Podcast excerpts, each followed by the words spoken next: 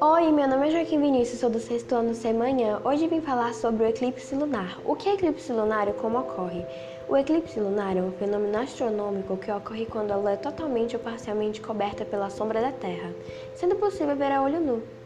É possível acontecer quando a Terra, a Lua e o Sol estão em perfeito alinhamento ou próximos, com a Terra entre os dois astros.